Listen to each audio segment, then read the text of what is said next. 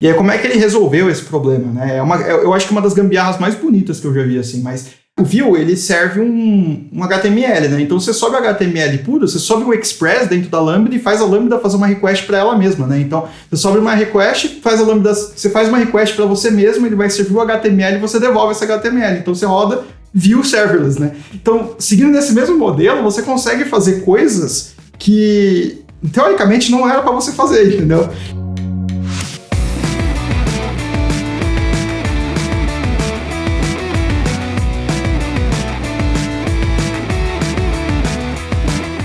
Fala Dev, beleza? Estamos aqui para mais um podcast Fala Dev, onde eu trago aí algumas férias do mercado para conversar um pouquinho sobre alguns assuntos técnicos.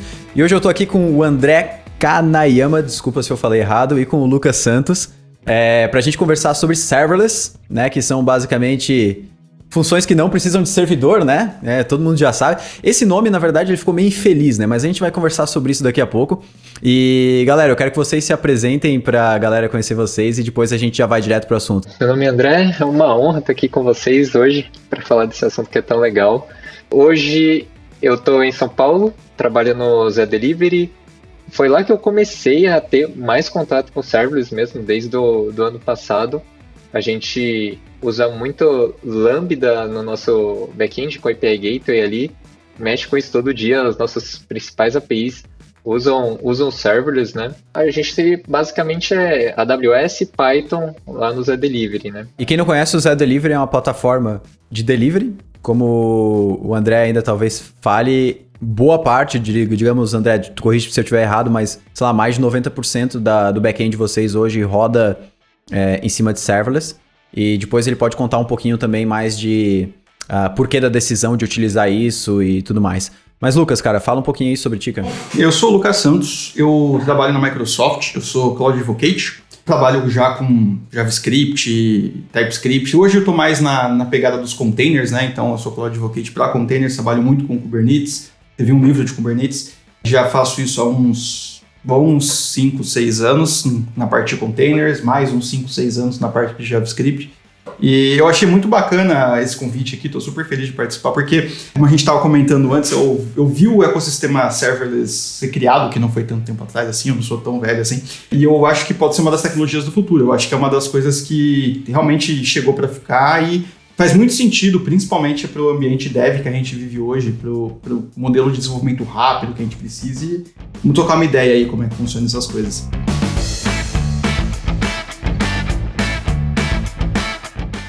As pessoas estão criando cada vez mais coisas assim em cima de serverless que me deixam muito encantados. A gente tem o exemplo no front-end, por exemplo, do Next, né?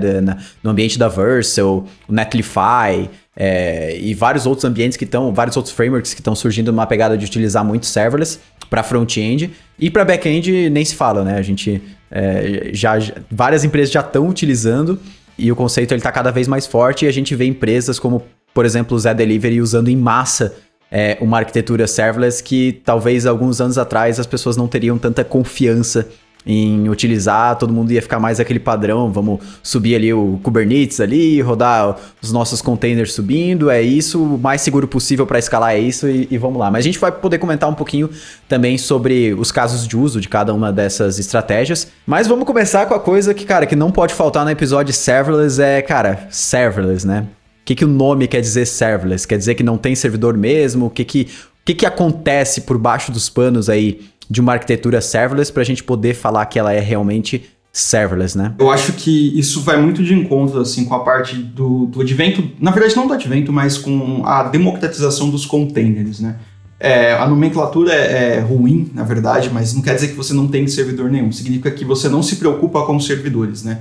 O ambiente serverless é um ambiente completamente focado em desenvolvimento. Então, é desenvolvimento de aplicações para desenvolvedores e desenvolvedoras que querem desenvolver as suas aplicações e nada mais. Então, você não tem que se preocupar com infraestrutura, você não tem que se preocupar com roteamento, você não tem que se preocupar com absolutamente nada, né? A ideia é que você nem sabe, nem esquece, até, às vezes até esquece que existem servidores no fundo, né? Mas existe servidor sim, provavelmente no fundo é um servidor Linux e provavelmente ele deve estar rodando no Kubernetes. Ou então em algum outro sistema de, vir de virtualização ou containerização equivalente, né? A grande proposta do serverless é o que a gente chamava de nanoserviços, né? Então a gente tem os microserviços e a gente tem os nanoserviços. Os nanoserviços eles vão reduzindo a ponto de ser tipo uma função, faz uma única coisa, ah, transforma tudo em, em letra maiúscula, ou então multiplica tudo por dois, isso aí é um nanoserviço. Eu acho, na minha opinião, que ele pega muito da, daquela filosofia do Linux mesmo, de fazer uma coisa só e fazer muito bem, que a gente tem né, vários programinhas, vários binários, tipo CAT, LS, etc., e você vai fazendo pipes nele, né? Você vai compondo os serviços para formar um sistema completo, né? Que, na minha opinião, é uma das melhores, um dos melhores tipos de arquitetura que tem. E basicamente serverless é isso. Quer dizer que você não tem servidor, provavelmente você tem, na verdade você tem muitos servidores rodando serverless por trás. Basicamente você só não tem que se preocupar. Tem até gente que usa o termo, né, function as a service, né, no lugar do, do serverless, né. A gente às vezes acaba pensando assim, esquece que tem, que acha que é tudo magia ali, que tudo vai escalar para mim e tudo vai funcionar, mas tem máquinas ali por trás, né? E elas têm uma capacidade limitada. E muitas vezes, se você esquece disso, por exemplo, se você está usando Lambda, você consegue configurar, por exemplo, a memória RAM das suas Lambdas lá na AWS, né? E muitas vezes isso pode fazer uma diferença grande na sua aplicação. É legal você ter essa consciência, pelo menos num, em algum nível, de que tem alguma coisa ali rodando seu código. Não tem magia. É, apenas tem muitas tecnologia. abstrações. É uma tecnologia que abstrai muita coisa para você. Vocês têm conhecimento, talvez, é, um pouco mais. Porque assim, quando eu vou explicar serverless nos vídeos, o pessoal fala, ah, como é que roda o serverless? Eu falo, cara, é um. Eu especulo, cara, ele sobe um container toda vez que precisa rodar a função, executa, mata o container, mas daí entra aquela questão de cold start, hot start. Vocês têm mais ou menos imaginação ou já leram alguma coisa como realmente funciona por baixo dos panos, é, se são containers mesmo, ou o que está rodando ali por baixo dos panos dentro das funções serverless?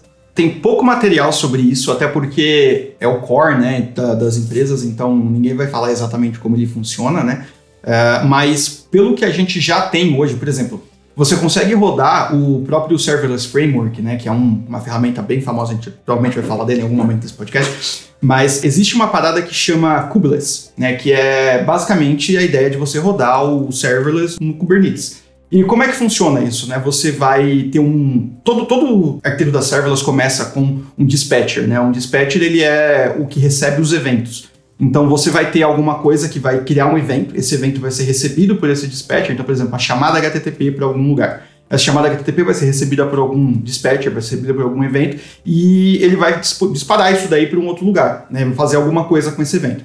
No geral, quando você tem, por exemplo, uma, uma, chamada HTTP e você dispara um evento, alguém chamou esse, essa URL, esse, esse path, esse caminho aqui, eu vou criar tal container e vou rodar esse container com tais parâmetros, né? Vou passar esses parâmetros para dentro do container. E aí que começa a, a alegria da coisa, né? Então, no caso do Kubeless, ele cria um job, que a gente chama, né? que é um pod, basicamente, no Kubernetes, que é um container, ou um conjunto de containers, né, dentro do, do, do, Kubernetes. E esse conjunto de containers, ele vai ter uma função especificada lá por você, um conjunto de códigos que vai rodar, e ele vai receber como entrada um parâmetro, né? Esse parâmetro ele vai vir provavelmente de fora, né, como parâmetro de comando, ou então como variável de ambiente, varia de, de arquitetura para arquitetura, e ele vai rodar aquilo lá, vai dar uma resposta essa resposta vai ser capturada pelo, pelo, por esse watcher, né, por esse dispatcher, e vai ser devolvida para quem chamou. Né? Então, essencialmente, você consegue até fazer um paralelo entre o serverless com uma arquitetura meio que de fila. Né? Você tem uma pessoa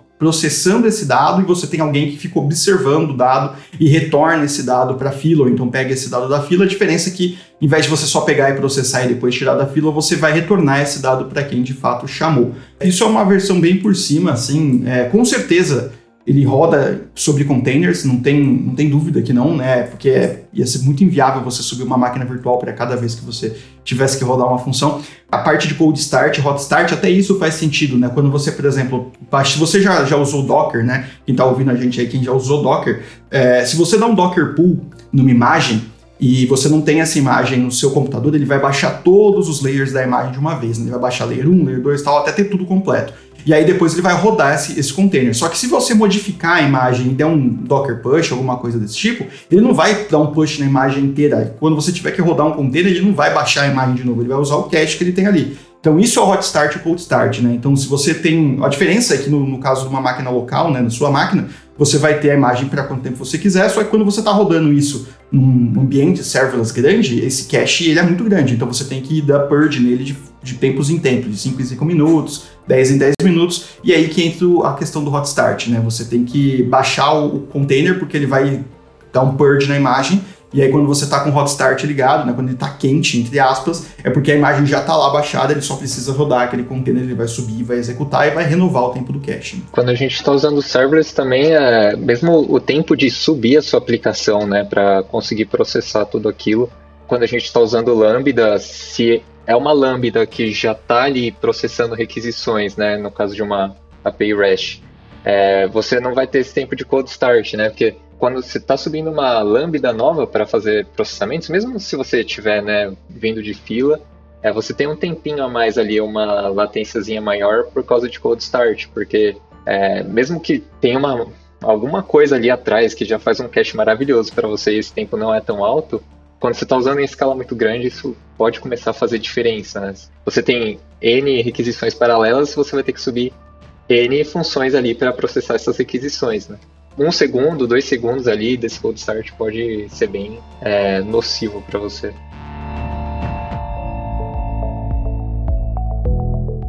O André também falou que ele está trabalhando com serverless desde, digamos, de dois anos para cá, desde que ele entrou no Zé Delivery. E antes ele usava meio que, cara, naquela, assim, usava para testar e tal, mas não botava em produção. Cara, qual que é a diferença para ti como dev desenvolver uma aplicação para serverless ou uma aplicação que não é para ambiente serverless? O que, que muda no teu dia a dia essa, digamos, esses dois ambientes diferentes? Quando a gente está usando serverless, né, meio que a sua função ela vai ser invocada de algum jeito, né? A gente, quando está implementando, a gente vai ter que implementar um handler de uma função, por exemplo. A gente tem que receber os parâmetros que quem está invocando vai passar para a gente. Então, por exemplo, a gente está usando a AWS ali. Então a gente precisa esperar o evento que a AWS vai mandar para a gente, para a gente processar e devolver uma resposta. Se a gente está construindo uma API, a gente tem que devolver a resposta que a API Gateway precisa. Quando a gente está usando um Kubernetes assim, com, a gente está usando um Express, um Koa, né?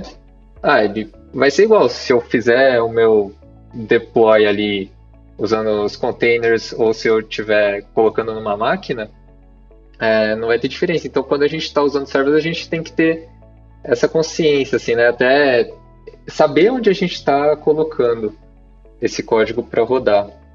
E também as preocupações com infra também mudam um pouco, né? A gente, quando usava Kubernetes lá na, na minha empresa anterior, agora a gente usa tudo serverless, serverless framework, é Terraform, mas antes a gente tinha que pensar em tamanho do container, é, quantos containers eu vou rodar no mínimo, quantos containers eu vou rodar no máximo. Muitas vezes os serverless a gente acaba é, não se preocupando com isso, né? A gente deixa a própria AWS escalar para a gente ali e nem, nem pensa nisso, né?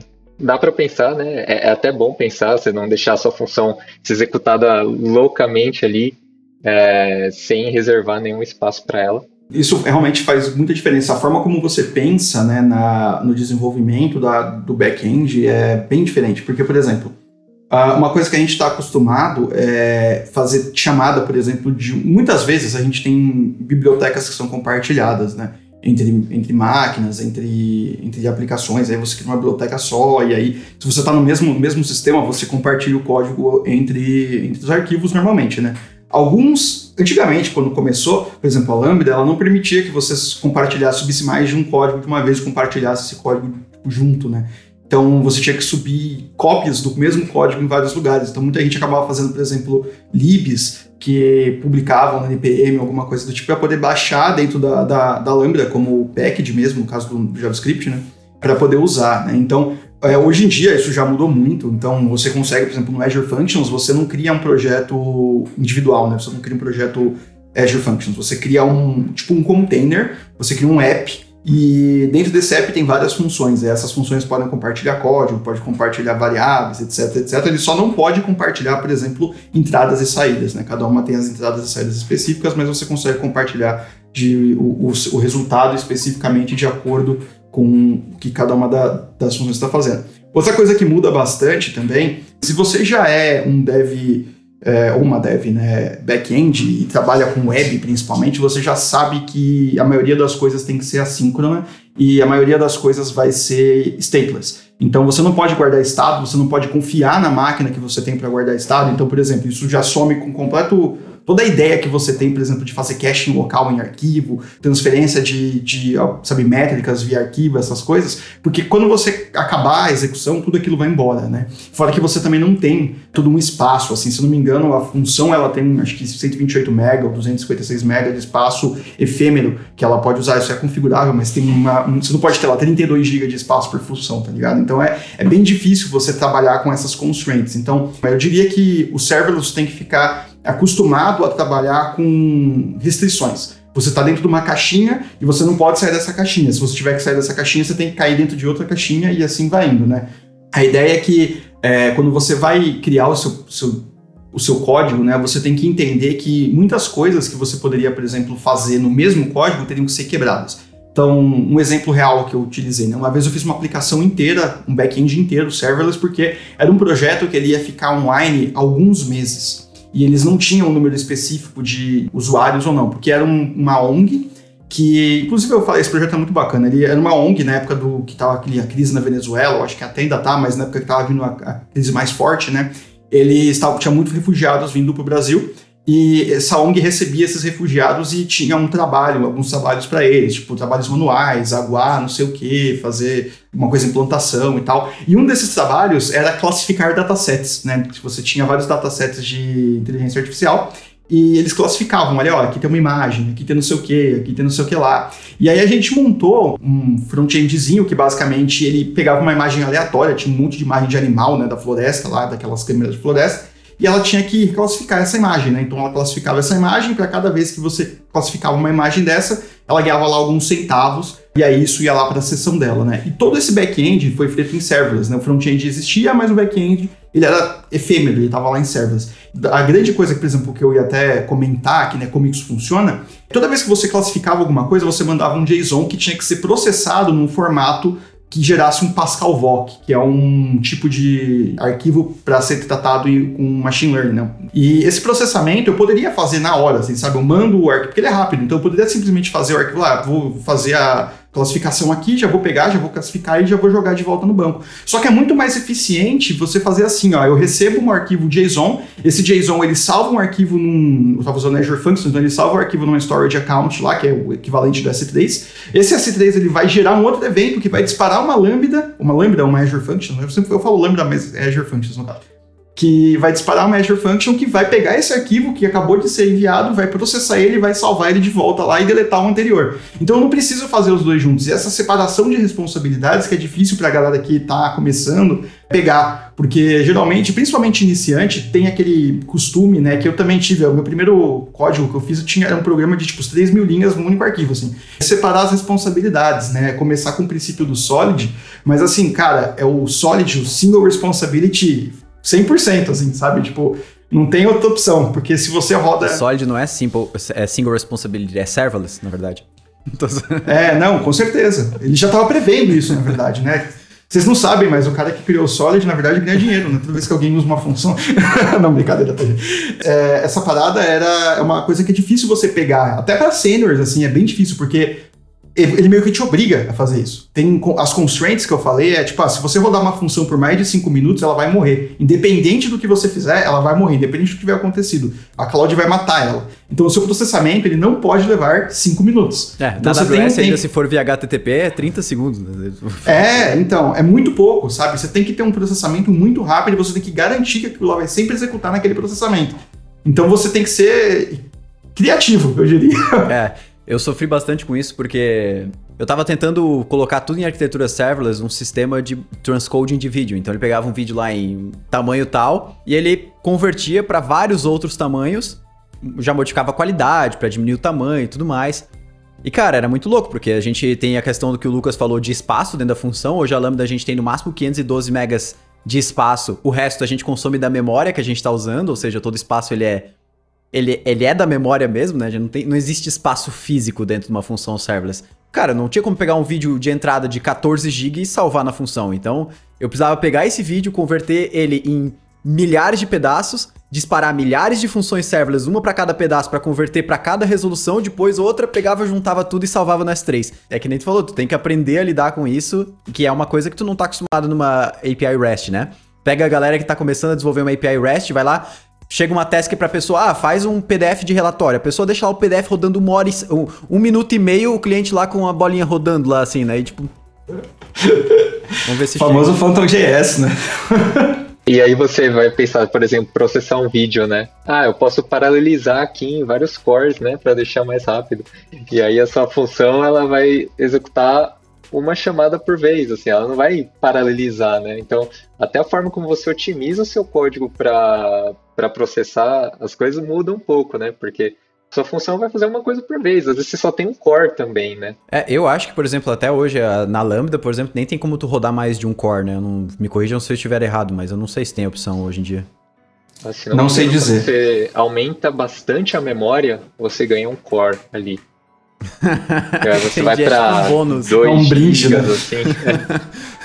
é um brinde.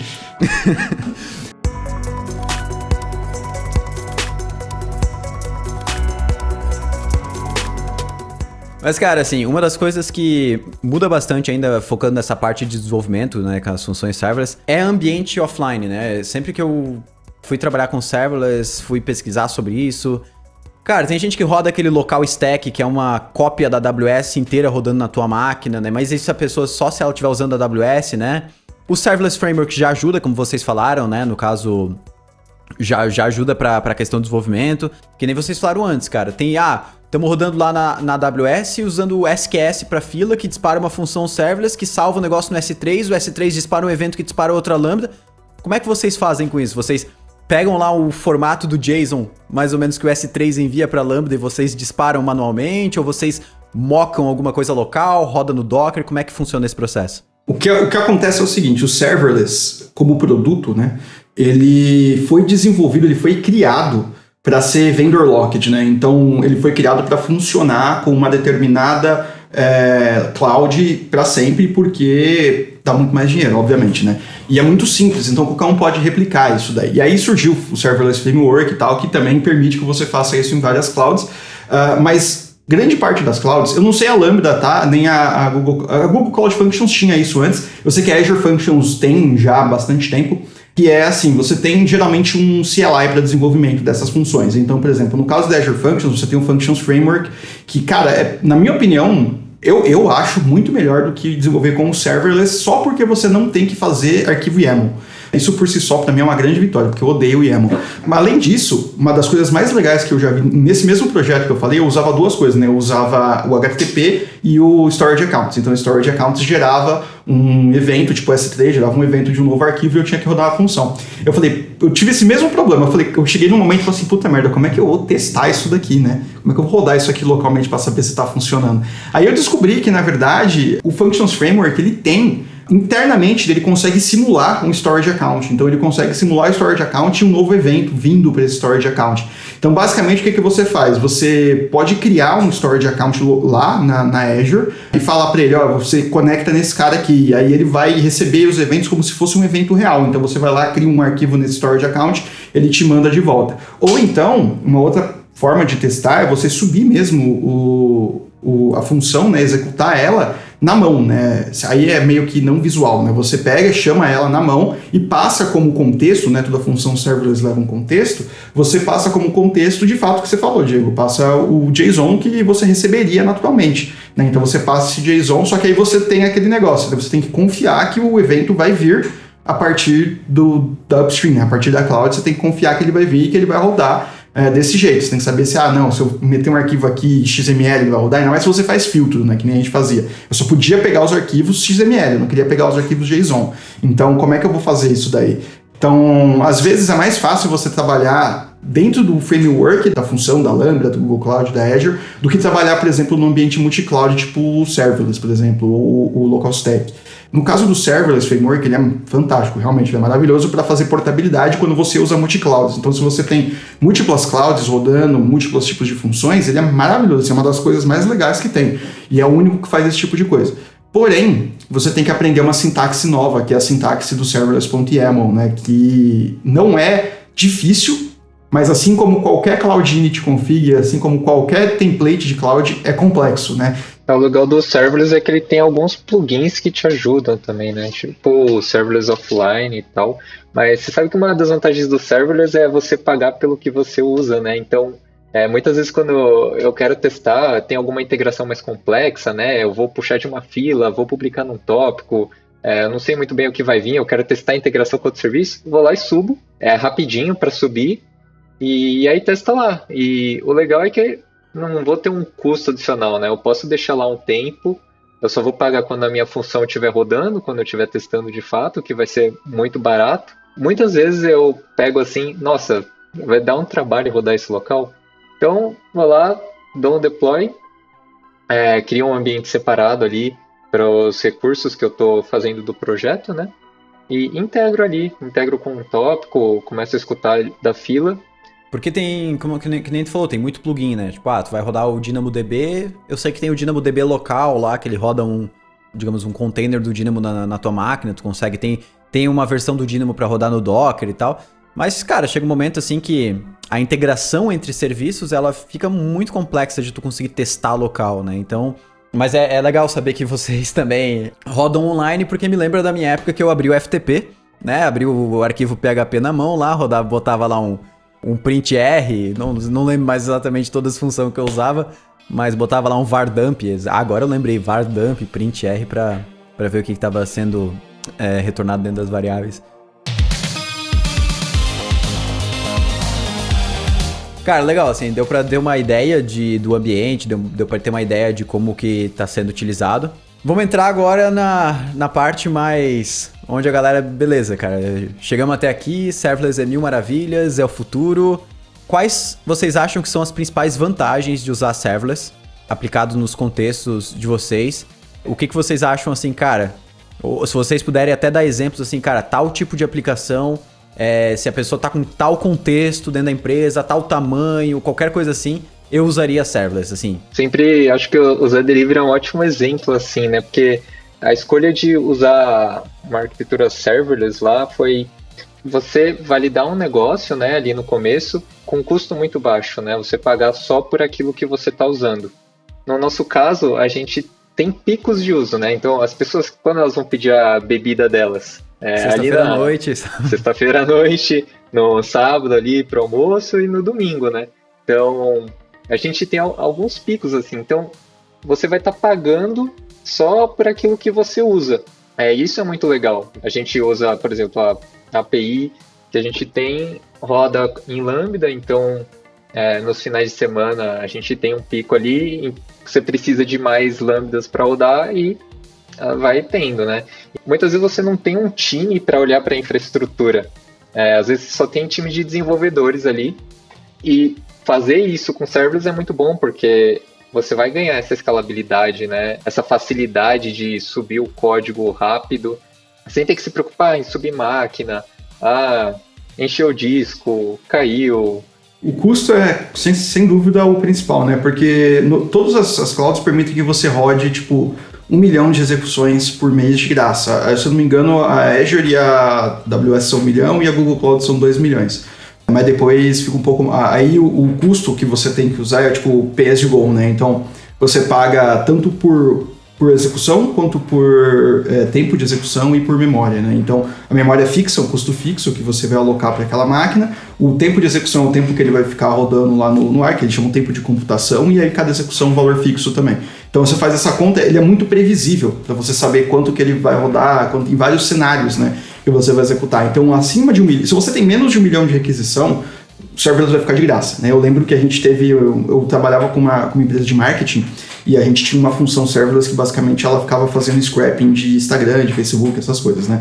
E a gente rodou ela uma vez 40 milhões de vezes num, num mês lá, a gente achou que havia uma bica, veio tipo 18 reais. Tudo, todo tipo de. As aplicações que se beneficiam muito disso são aplicações que você tem uma jornada de usuário muito bem definida, por exemplo, o Zé Delivery, o iFood, é, o Uber. Quando você inicia uma aplicação, tipo, ah, eu vou iniciar o Zé Delivery para quê? Eu não vou ficar lá browseando o Zé Delivery que nem eu browsei o Facebook, né? Eu vou ficar olhando, vou pedir a, a bebida, paguei e acabou, né? Eu não, não vou ficar lá usando o poder computacional, não vou ficar lá fazendo request pro servidor, não fazer nada, ele vai morrer ali e já era, né? Cara, se bem que a pessoa deve ficar, né? Tipo, fez o pedido, fica puxando para baixo, assim, né? Pra ver se o status É, não, com certeza. Isso é, tem essa parte também. Até chegar, né? Mas aí a jornada acaba quando a, comida, a bebida chega, a comida chega, né? Então toda aplicação que você tem uma sessão, que nem essa, por exemplo, que eu fiz aí para essa ONG, ela era uma sessão. A pessoa entrava, validava lá, classificava uma série de imagens e saía, acabou, né? Então, toda aplicação que você tem uma sessão definida é um ótimo caso de uso para serverless. Outra aplicação que você também tem um ótimo caso de uso para serverless são aplicações que você tem separações de responsabilidades muito bem definidas. Então, por exemplo, a própria da ONG, você tem uma, uma, uma entrada de dados e você tem uma classificação de dados que vai gerar um evento e esse evento pode ser capturado por um outro, um outro lugar. Quando você tem eventos, uma, ações que geram eventos, aí sim é um ótimo jeito para você usar serverless também. Desde que tudo isso que eu falei, né? Desde que uh, as funções sejam rápidas, leves e rápidas. Né? Não adianta também, por exemplo, ah, não, eu vou subir um vídeo de 14 GB aqui, aí sim eu vou gerar um evento que vai publicar o vídeo inteiro que o Diego fez. Obviamente você precisa ter a criatividade, né? Você precisa quebrar o vídeo, fazer todo o processo, até pode usar o serverless para tudo que você precisar, mas aí, por exemplo, poderia ficar mais fácil usar um servidor ou uma fila de mensagens, alguma coisa do tipo, ou até misturar os dois, tá? Nada impede que você misture os dois. Então a vantagem para mim é preço, sem, sem dúvida, e a facilidade de desenvolvimento, cara. Fazer um projeto rápido, coisa pequena, coisa que você não precisa, sabe, uma POC, um, um teste, cara, é a coisa mais simples que tem. Usa um serverless, sobe isso porque ele já vai estar tá meio que definido. Obviamente, nos primeiros desenvolvimentos você vai ter um pouquinho de problema, porque as funções elas têm uma assinatura específica. Então você tem que ter essa assinatura que você tem que criar na função para ela receber e funcionar. Mas depois que você sabe qual que é a assinatura, é, já era, né? Então você manda para frente e continua fazendo desenvolvimento. Você pode desenvolver basicamente em qualquer lugar, né? Eu achei muito legal desse ponto que tu falou de, cara, não precisa ser tudo serverless, né? Tu pode usar as duas coisas ao mesmo tempo, né? E muita gente às vezes se perde nisso, né? Eu tava dando um exemplo até do uso de serverless nesses dias, eu dei o um exemplo, cara, básico assim de um e-commerce. Tu pode deixar o checkout só funcionário de compra, o cálculo de frete, coisas críticas que precisam escalar demais, sei lá, rodando dentro de funções serverless, e o restante tu pode servir numa, numa API tradicional, por exemplo, caso você tenha interesse. Então é um negócio que dá para ser dá para utilizar junto assim, né? E, e, funciona muito bem. É, outra coisa também dessa parte do de não de usar serverless em desenvolvimento normal, entre aspas, é que, por exemplo, quando você vai fazer uma integração com alguma coisa externa, por exemplo, uma aplicação de, uma aplicação de pagamento, um PagSeguro ou qualquer outro gateway de pagamento da vida aí, PayPal, você não precisa de fato estar tá ali dentro do seu sistema. Você não precisa que aquilo lá seja autenticado dentro do seu sistema e tal, porque você já passou por todo o fluxo de autenticação. O que, você, o que eu costumava fazer, por exemplo, até você pode ter um, uma ferramenta de autenticação, pode ser um, uma função serverless, inclusive, que autentica e passa para dentro de um servidor, por exemplo, para ficar ali rodando. Ou então você pode ter um servidor que autentica e você limita a execução do serverless para domínios internos, né? Então você, não, você sabe que dentro daquele domínio, quem chamou já está dentro do domínio, né? Então não é o princípio de zero trust, sim, existe aquela parada de você ter quebras de segurança interna, mas é muito mais difícil dentro de um domínio interno do que você fazer isso expondo para a internet. Né?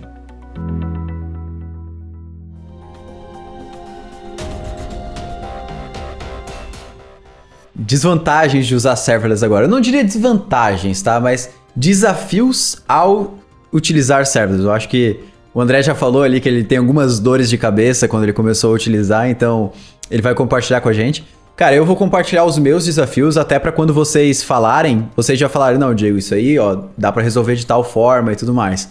Cara, para mim, primeiro ponto foi isso que eu falei do ambiente local ali para mim no começo, que tava aprendendo, foi um desafio. Depois eu, eu fiz a mesma coisa que vocês, então rodei alguns serviços locais enquanto podia, depois ia testando online mesmo. Mas outros desafios para mim foi tracing da, das funções, o que, que eu quero dizer com isso? O debug delas era muito, é muito difícil usar aquele maldito CloudWatch da AWS para conseguir é, debugar a Lambda.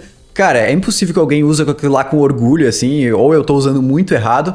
E, cara, assim, a gente vê a, algumas limitações também na parte de latência, como o André tinha citado antes, que pode ser que em alguns casos meio que não muda, só que pode ter casos que mudam, né? Tem a questão hoje que a serverless vai, vai rodar numa região específica, a gente até consegue fazer algumas configurações para rodar multi-region e tudo mais. Quando você quer fazer tracing, né? Hoje você consegue usar o X-Ray para ver o mapa dos serviços e, e ver mensagens, integrações, esse tipo de coisa. Só que é, é aquilo também, né? Quando você começa a ter um, um ecossistema bem completo ali, né? Ah, funções chamando outras e passando mensagem, publicando em tópico, pegando em fila, nossa, o mapa fica é, até meio que trava o navegador, assim, às vezes, né? Então, essa parte de debugging, ela é, é um desafio mesmo. Você tem que ficar se preocupando sempre... O seu login, sua estratégia de login tem que ser muito boa. Log level você tem que usar muito bem para conseguir usar aqueles filtros lá do CloudWatch, porque realmente fica um desafio mesmo. Outra coisa ruim também, que às vezes, muitas vezes é, é limite, né? beleza, você no começo ali está rodando, está subindo as suas funções, e você tem um limite de quantas funções você pode rodar ao mesmo tempo, né? Às vezes você tem lá um pico, né? Ah, alguém mandou um push notification, tem muita gente abrindo, de repente você tem aquilo, um monte de requisição ali para suas funções, e você começa a ter cold starts, você começa a ter latências maiores, e você está subindo mais funções ali para conseguir dar conta. O que acontece? Se você atingir aquele limite de funções que o seu provider deixa você rodar, é aquilo. você tem que esperar a, a baixar, porque você não vai conseguir aumentar aquele limite na hora, né? Então, também tem essa parte assim, né? Se você escala muito rápido, você aumenta seu, sua, seu número de requisições de uma forma muito rápida, você vai ter começar a ter alguns que a gente chama lá na, na AWS, pelo menos de throttle, né? Começa a ter a Lambda, não, não consigo escalar para executar isso aqui em tempo hábil. E aí você começa a ter erros nas suas requisições. Aí você começa a ter que se preocupar com escalar proativamente, né? Então, eu sei que vai ter um horário de pico, eu sei que vai ter alguma campanha publicitária nesse horário, então eu já vou deixar ali, que a chama de provision concurrency, né? Você provisiona lambdas para não ter esse tempo de cold start, conseguir ganhar um pouco ali na latência. E se você ficar provisionando proativamente, você vai pagar mais caro, né? Porque se você deixar um, uma função rodando ali 24 horas por dia, né? Suponho que você roda 24 horas por dia. E você ia ter a sua máquina ali com um container Docker, se você tem maturidade para isso, acabaria saindo mais barato ali. E você não teria esse problema de cold starts, né? Se você consegue criar uma política de auto-scaling boa, você acaba economizando dinheiro até. Acho que a ideia é, se você estava lidando um negócio, o serverless é muito bom, mas muitas vezes você vai perceber que essas particularidades do serverless, da, dessas funções, desse banco, não estão me ajudando mais. Você começa a ir para outros lugares. Se você abstraiu muito bem, né? Você tem aquele vendor lock-in. Você conseguir abstrair muito bem ali, né? A chamada e o seu código tiver bem uma arquitetura boa, aí você consegue reaproveitar quase tudo, né? E só mudar ali a parte que é da invocação mesmo. Essa coisa que você falou do limite de funções, né, de execução, a gente também tem um outro problema, né, que é o limite de recurso, né? Você tem um, um número máximo de, de, lambdas que você pode criar, não dá para você criar infinitas, né? Você tem um número máximo de lambdas que podem ser criadas, e aí quando você alcança esse número, você tem que pedir um quota increase lá, no caso para Amazon, para os três, né? Qualquer um deles você tem as cotas de criação, e essas cotas você precisa pedir um aumento quando você chega nesse limite para eles. E aí sempre demora, tipo, 24 horas, alguma coisa assim, para aumentar esse número. E aí até você ter esse número aumentado, demora, tipo, você tá parado, você não consegue fazer deploy de novos recursos. Precisa usar os que você já tem. Você tá tão preso ao, ao cloud que você tem que fazer esse, esses aumentos de recursos é um problema. Na verdade, o vendor lock-in em si é um, um grande problema. É, quando você está pensando em fazer um projeto super grande que vai ser serverless, completamente serverless. Outro problema é o caso são as, as, restrições, né?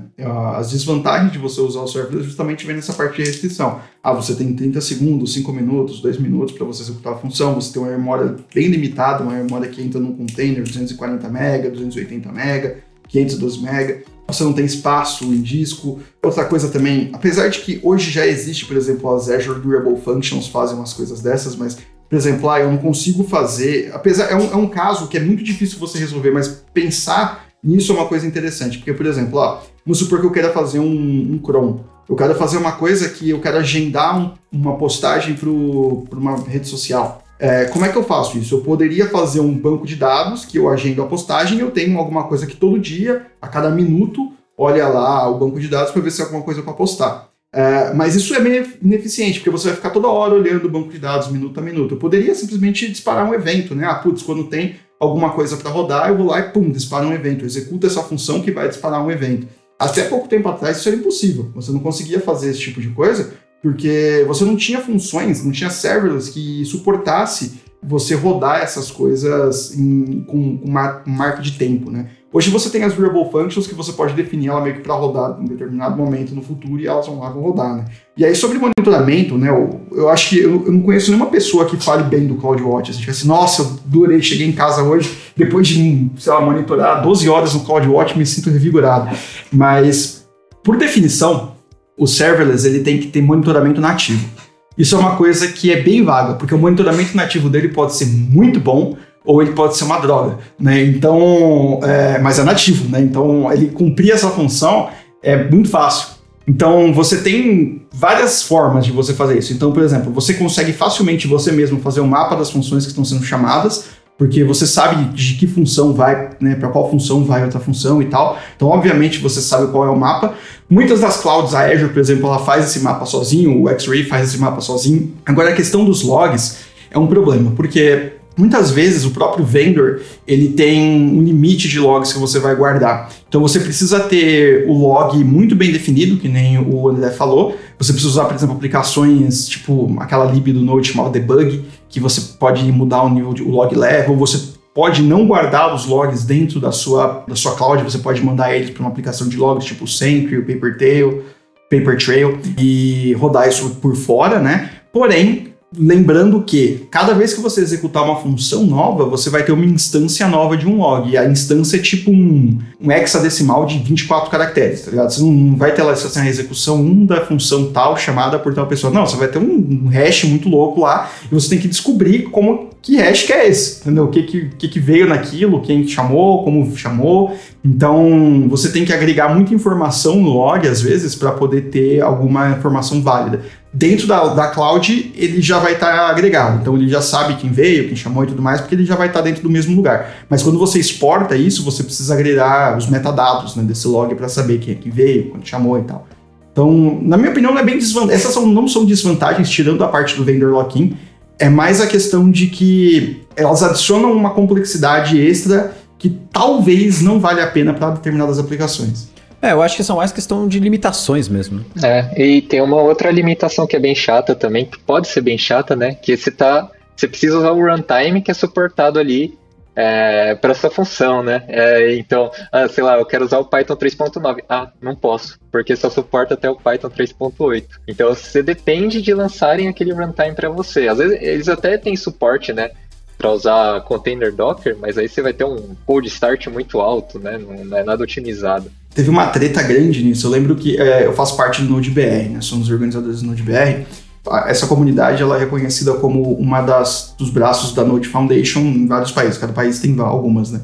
E a gente rodava aqui em São Paulo, né? Quando a gente fazia os meetups nos longínquos tempos antes da pandemia, é, era tipo uma, uma pesquisa para saber quais eram as versões, como é que funcionava e tal. E aí muita gente ficava preso, por exemplo, ah não, por que, que você não atualizou seu Node do 10 para o 12 ainda? Ah, porque meu cloud só suporta o 10. Então, tipo, eu rodo Lambda e meu cloud só suporta o 10. E às vezes, tipo assim, tinha várias correções de segurança, várias correções de performance e é o 10 porque é o 10. Tinha gente, cara, nossa, isso aí foi, foi complicado. Teve uma vez que a gente rodou esse teste e aí tinha uma pessoa que usava o Node 4 ainda. Eu falei, nossa, cara, Aí você tá longe ainda do, da, da coisa. Cara, isso porque a AWS não, não hospeda o código da Lambda no GitHub, senão eles já estavam recebendo 663 notificações do Dependa Bot lá no e-mail deles e aí eu atualizar certeza. Eu tá com o Note 17 já, que nem saiu, né? Nem existe. Tá, já tinha até a Note da comunidade já.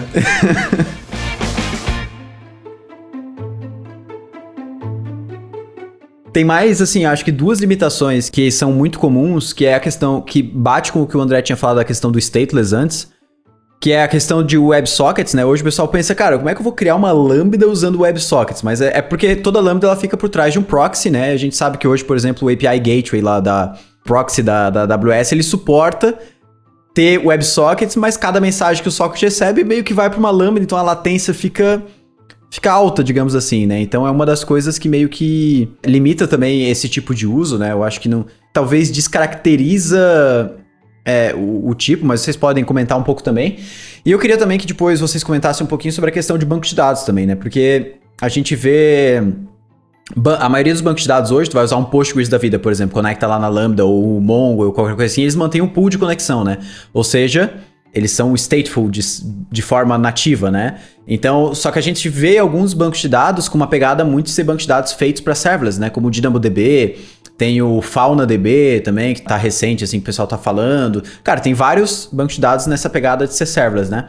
Qual que eu escolho? Eu, eu, eu pego, mantenho a minha aplicação usando um banco tradicional, sendo que vai ter que manter ali um pool, consigo configurar isso? Como é que vocês fazem isso também nessa, nessa parte do, de serverless? A gente usa o Aurora Postgres lá na, da AWS, né? E aí você precisa resolver esse problema, né? Tem muitas conexões assim conforme você sobe lambdas. É, a gente achou uma, uma aplicaçãozinha chamada PGPool, que gerencia esse pool de conexões e uma, uma camada ali no meio entre as lambdas e o, e o Aurora, né? Então, ele mantém um pool para conexão, ele consegue reaproveitar e gerenciar isso de uma forma bem legal e salvou a nossa vida, assim, né? Porque realmente, né, se você conectar um banco tradicional ali, vai começa a ter problema conforme vai escalando. Né? Na verdade, assim, todos os bancos de dados managed, tipo DynamoDB ou Cosmos DB, são caros, né? Todos vão ser caros porque a gente está falando disso já, né? Tipo, é uma arquitetura bem complexa para você manter isso no modo serverless e tal. Mas assim, a ideia é aquilo que o André falou, tá ligado? Tipo, colocar uma, uma camada entre a, as lambdas, né? As funções e o banco. O problema é que, assim, quando você está tendo um ambiente altamente disponível, um ambiente altamente escalável, você colocar uma camada entre um banco e ou, as lambdas meio que torna elas menos disponíveis e menos redundantes, né? Porque se cair a camada, já era, né? Você só tem uma única, um único ponto de falha, assim como todos os bancos de dados, né? Mas como você já tem um banco de dados que é um único ponto de falha, aí beleza, a não ser que você esteja usando réplica 7, sharding, essas coisas, aí você consegue até é, aumentar ainda essa disponibilidade. Só que é, é, o mesmo problema que a gente enfrenta, por exemplo, quando você coloca um banco de dados na, dentro de um Kubernetes da vida, sabe? Você tem um único ponto de falha que você não vai ter lá o seu, os seus containers sendo disponíveis, sendo escaláveis, porque se o banco cair, todo mundo para, né? Nessa, nessa possibilidade ainda você consegue sair ainda, tipo, seguindo a risca o modelo de microserviço, porque ah, eu posso subir um banco para cada serviço que for rodar, né? Ou uma coisa desse tipo. Mas no server não tem como. Você vai subir o quê? 30 mil bancos para cada funçãozinha que iniciar. Ah, eu vou subir um Postgre novo. Né? Não, não vai rolar, né? O que a gente fazia para resolver esse problema era assim: a gente garantia que todas as, as lâmpadas tinham que fechar a conexão antes de morrerem. Né? Então a gente tinha um hook que a gente colocava no sigterm da sigkill e no sigterm da função, para caso a gente finalizasse o processo, ele ia chamar esse hook se a, a cloud finalizasse o processo, ele ia chamar o SigKill, né? E aí ele fechava a conexão de banco e a gente liberava conexões, mas assim, a gente não tinha tantos acessos. Era uma única função, né? Então a gente rodava a função, ela subia, rodava tal e morria lá. Então ela não tinha um pool grande de funções rodando. Então, o banco de dados, tudo que é stateful em serverless acaba ficando mais difícil, sempre. Projeto pequeno, dependendo até do tamanho do projeto, isso acaba não sendo um problema, né? Tipo, a gente rodou. Eu rodei todo o sistema de inscrições do Next Level Week rodando em serverless, com salvando tudo no Mongo, por exemplo, no Mongo Atlas, lá mantendo conexão. Cara, não me importei com nada. E rodou super tranquilo, tipo, só foi assim. E depois que eu parei de ler para entender o que que tava acontecendo ali por baixo dos panos, que eu pensei, cara, eu podia ter feito uma besteira grande aqui, na verdade, né? Porque eu não me importei com nada disso, eu só joguei o banco lá, me conectei com o Mongoose da mesma forma que eu conecto em qualquer coisa e sair usando, assim, né? Uma coisa que pode ter ajudado, nesse caso seu específico, é que hoje em dia o ambiente serverless, a, Lambda, todas elas, né? Elas têm uma, uma eficiência muito grande justamente porque eles compartilham memória quando você tem as mesmas libs. Então pode ser que ele tenha subido um único Mongoose para todas as suas lâminas, entendeu? Aí o Mongoose tem a, a, o pool, né? O pool interno dele, ele, ele consegue. É, garantir. até tem uma, uma recomendação, porque como isso estava rodando dentro do ambiente da, da Vercel, e a Vercel ela roda a lambda por trás, tinha uma recomendação que era basicamente, cara, se tu quer que uma variável seja compartilhada entre as execuções das lambdas que estão em hot start, digamos assim, é só tu definir ela fora do, do handler ali da função, instanciar ela fora, que é essa variável, se as funções estão sendo chamadas consecutivamente, elas vão reaproveitar o mesmo valor. Então, meio que eu usei desse conceito para manter a conexão aberta, digamos, entre várias lambdas. Então, deve ser. Uh, deve, deve ser, o, mesmo rodar modelo. alguma coisa por baixo dos panos ali muito maluca que me salvou, assim. É, como não tinha nada paralelo, né? O que, ele, o que ele deve montar, principalmente, são layers, né? Então ele vai subir o primeiro layer, que é o layer fora da Lambda, que vai criar a sua, sua camada de memória e vai compartilhar essa camada de memória entre todos os outros layers, todas as lambdas que rodarem, né? Aí que entra as. Eu não diria que é uma desvantagem, mas tudo em serverless é meio shady. Então, tipo, você às vezes consegue fazer umas coisas e você não sabe por que, que você conseguiu fazer essas coisas e ninguém sabe por quê. Às vezes nem sempre o time de produto sabe por que aconteceu isso também. Às vezes você vai descobrindo algumas coisas, entendeu?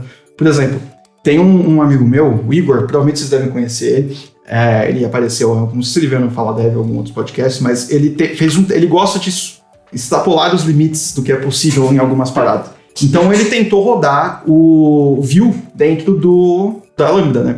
E aí como é que ele resolveu esse problema, né? É uma, eu acho que é uma das gambiarras mais bonitas que eu já vi assim, mas a ideia é, você, basicamente, o Vue, ele serve um, um HTML, né? Então você sobe o HTML puro, você sobe o Express dentro da Lambda e faz a Lambda fazer uma request para ela mesma, né? Então você sobe uma request, faz a Lambda, você faz uma request para você mesmo, ele vai servir o HTML e você devolve esse HTML. Então você roda Vue serverless, né? Então, seguindo nesse mesmo modelo, você consegue fazer coisas que teoricamente não era para você fazer, entendeu? Nem, nem o time da Microsoft sabia que dava para fazer um negócio desse. Assim, a hora que a gente contou pro cara que, da, que era o local na época, da Microsoft falou assim: nossa, cara, parabéns pela criatividade. Né? Então, tipo, são coisas que a gente não consegue. Não, não dá para cobrir todos os casos. Então, assim, serverless é um ambiente, assim como todo desenvolvimento, né? Que está sendo desbravado ainda. Tem coisas que você pode fazer, pode ser que lá na frente a gente consiga rodar, sei lá, React nativo do mesmo jeito. Então você consegue rodar subir num Express um Nginx, alguma coisa, faz uma request para você mesmo e serve o HTML que sabe que apareceu ali, entendeu?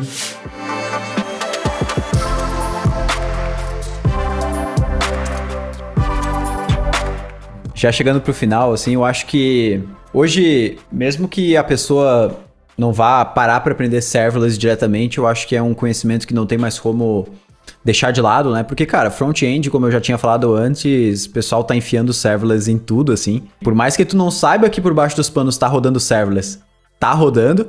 Então, por exemplo, o ambiente da Version, né, com Next, tá rodando serverless lá, com Vue, o pessoal usa Nuxt também, consegue hospedar para rodar em serverless. Os novos frameworks estão surgindo, Blitz, Redwood, uh, Remix, cara, tem várias coisas assim surgindo que estão com essa pegada.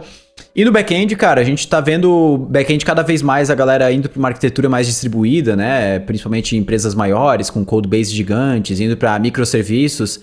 E dentro de uma arquitetura de microserviços, serverless também continua fazendo muito sentido, né? Porque como o Lucas falou lá no começo, cara, o serverless por si só ele pode ser um desses serviços, né? Um, um nano ou um microserviço que tá ali rodando que vai processar alguma parte da tua aplicação, que vai fazer alguma funcionalidade muito isolada, assim, né? Pra gente finalizar, cara, eu queria a opinião de vocês mais de por que, que é importante, vocês acham, vocês acham que é importante hoje a galera ter esse conhecimento em serverless? E o que, que vocês viram que isso agregou para vocês, assim, hoje na carreira de vocês, o que, que isso tem a ver com, com, com o código que vocês estão produzindo hoje, o que, que esse conhecimento trouxe de, de benefícios, assim, para entender como a infra funciona, como que programação funciona de uma maneira geral, assim? Bom, eu acho que, no geral, assim, faz um tempo já que eu não, não trabalho diretamente com serverless, mas eu vejo o desenvolvimento do ambiente, né? Hoje, uh, por exemplo, o, você consegue criar os seus próprios runtimes na Azure Functions, então já tem runtime para Deno, já tem runtime para Go, um monte de coisa você pode criar o seu próprio, né? você pode subir lá o que você quiser, seguindo umas regras lá, né? Eu acho que o que mais me ajudou foi que eu tive uma boa noção de como trabalhar com aplicações que não dependem de estado, né? E comecei a ter uma boa noção, por exemplo, de eventos, como funcionava a programação orientada a eventos, né? Não vou dizer 90%, mas 70% das pessoas que acham JavaScript difícil, a parte que acham JavaScript difícil é justamente o fluxo assíncrono, né? É uma das coisas mais complicadas que o JavaScript te, te oferece, assim, no ponto de vista de desenvolvimento. Você tendo um, uma, uma, plataforma que é essencialmente assíncrona, você não vai ter nada assíncrono rodando ali, é muito mais simples de você entender como tudo vai funcionar. E isso me ajudou bastante, principalmente na hora de arquitetar sistemas novos, na hora de criar é, ideias e modelos novos para esses sistemas e tal. Então, são coisas que realmente podem ajudar qualquer pessoa que está começando. Para quem não tem né, muita experiência com infraestrutura, né, auto-scaling, subir máquina, é, cluster de Kubernetes, né? Poxa, pode ser uma boa também, tá evoluindo muito, tem cada vez mais feature, cada vez mais é, recurso que pode usar, possibilidades. Então, para o futuro, tem muita coisa legal vindo aí. E aquilo que o Lucas falou também, quando eu comecei a trabalhar com serverless, é, pensamento como arquiteto um sistema, né? Tudo a gente tenta pensar o que, que pode ser assíncrono, o que, que pode ser processado é, com uma fila, porque eu não posso ficar adicionando latência, ficar colocando chavear requisições assim, né? Encadear requisições, por quê? Porque eu vou ter mais cold start, eu vou ter mais problemas, né? Crescer muito, pode dar o timeout de 30 segundos ali que o Diego falou.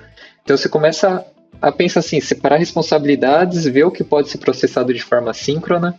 Isso faz a sua aplicação evoluir bastante, né?